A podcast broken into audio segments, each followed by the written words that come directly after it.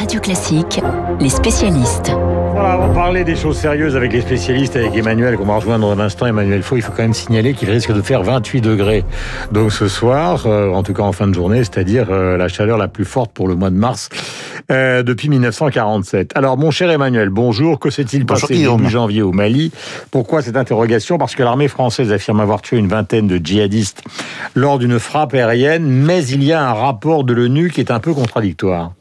Voilà, alors euh, l'attaque a eu lieu le 3 janvier dernier près du village de Bounti, euh, ça se trouve dans le centre du Mali, un bombardement de la force Barkhane qui combat le terrorisme islamiste euh, dans le Sahel, bilan 22 morts dont 19 personnes tuées sur le coup. Depuis ce jour, les Français ne cessent de répéter que les victimes de leur frappe aérienne étaient tous des djihadistes et qu'il n'y a eu aucune erreur dans la chaîne de commandement, donc bavure impossible. Et pourtant, dès le lendemain de l'attaque, les doutes sont apparus et les témoignages n'ont cessé de se multiplier, si bien que l'ONU a décidé d'enquêter avec l'aide de sa police scientifique et de la mission déployée au Mali, la MINUSMA. Deux mois plus tard, nous y sommes, les conclusions sont tombées hier et elles sont sans appel pour les militaires français.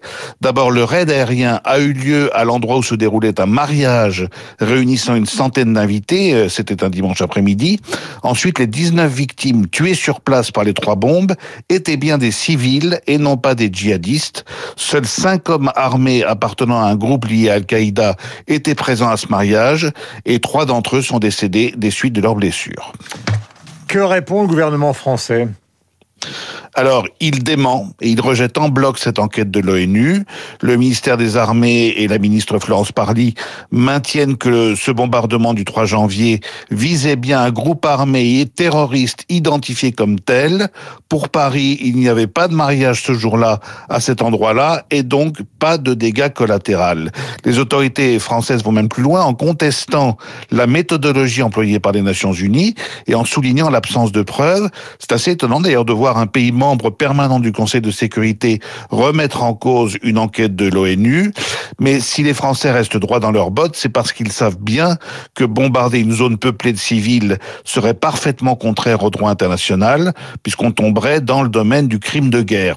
Voilà pourquoi la MINUSMA recommande à la France et au Mali de diligenter une enquête indépendante et transparente pour établir les responsabilités dans cette affaire et pour indemniser les familles des victimes et les blessés s'il y a lieu. Euh, ces accusations, en tout cas, un risque de nourrir le sentiment anti-français sur place. Elles tombent évidemment au plus mauvais moment, alors que le maintien de la force Barkhane dans le Sahel soulève bien des interrogations. Beaucoup se demandent si ces milliers d'hommes ne sont pas engagés dans une guerre sans fin, avec un ennemi multiforme et qui est de plus en plus insaisissable. Emmanuel Faux sur l'antenne de Radio Classique, il est 7h41 minutes. Nous allons changer totalement de domaine maintenant avec vous, Dimitri Pavlenko. Nous en parlons rarement. rarement, il s'agit de l'audiovisuel on sait que nous sommes actuellement dans une période de, de grande manœuvre concernant notamment la modification de ce que pourrait être à l'avenir donc le groupe Lagardère. Mais ce matin dans les journaux, il y a des informations, ou plutôt pour être précis, mmh. des pistes concernant M6. Or là, c'est la boule, ce serait le bouleversement total de ce qu'on appelle traditionnellement le système audiovisuel français, puisque le candidat numéro un au rachat, d'après ce qu'on lit, hein, pourrait être TF1. Oui, oui, TF1 est, semble-t-il, le favori du vendeur. Donc, le, vendeur, c'est le groupe allemand Bertelsmann, mhm. qui est le premier actionnaire de RTL Group, qui détient donc euh, euh, M6, mais aussi euh, la radio française RTL. Donc, vous voyez, au niveau actionnarial, déjà, c'est un petit peu compliqué. Euh, Bertelsmann est vendeur. Il y a beaucoup d'acheteurs. Donc, vous avez cité, il y a le groupe TF1, mais il y a aussi Vivendi, propriétaire de cette chaîne, donc Canal+. Euh, Énergie, vous avez Altis aussi, le propriétaire de BFM TV, qui est sur les rangs. Daniel Kretinsky, l'homme d'affaires euh, tchèque, qui possède notamment Marianne, Elle, ou encore une chaîne allemande. Enfin, bref. Mais euh, Bertelsmann est face à un, à un dilemme. C'est ce qu'écrivent les échos ce matin. Le dilemme, il est le suivant, c'est-à-dire que vous avez de petits acheteurs potentiels, je les ai cités, donc on peut rajouter aussi Xavier Niel, Daniel Kretinsky, ils sont petits dans les médias français, donc ils achèteraient l'ensemble assez rapidement, il n'y aurait pas beaucoup de problèmes réglementaires. En revanche, Bertelsmann préférerait... Si TF1, effectivement. Alors si c'est TF1... Ça un problème majeur pour le CSA. Voilà, on a un problème de concentration, on a un problème concurrentiel. Les règles en France, elles sont les suivantes. Un média ne peut pas détenir, un groupe ne peut pas détenir plus 20% d'audience cumulée sur la radio. Or, euh, RTL, c'est déjà 10 à 12% euh, Énergie, par exemple, aurait un vrai problème parce qu'il dépasserait sans doute ce seuil de, de 20% euh, Sur la télévision, c'est pas plus de 7 chaînes euh, sur la TNT. Or, Vivendi possède déjà, déjà cette chaîne euh, et TF1 en possède 5. Donc, il pourrait racheter M6, il serait sous le seuil euh, de maximum euh, de concentration. En revanche, il y aura un problème sur le marché publicitaire. TF1, c'est une énorme chaîne sur le marché publicitaire qui pèse très lourd. M6 également, il y aurait sans doute un petit problème. Donc, le problème, il est pour Bertelsmann, le vendeur, il est suivant. Soit je fais une opération intéressante sur le plan financier, parce que TF1 ne lésinerait pas sur le prix, compte tenu des synergies qu'il y aurait probablement mmh. avec M6. Euh, mais il y a ce problème réglementaire, donc l'opération pourrait prendre longtemps. Ou bien je vends sans doute moins cher, mais plus rapidement, à de petits acteurs. Donc on en, on en est actuellement là. Tout ça est un petit peu compliqué. Vous disiez en plus, on est dans un contexte où ça bouge beaucoup. Euh, dans d'autres secteurs, on peut penser à l'édition par exemple. Vous avez vu le départ d'Arnaud Nourri.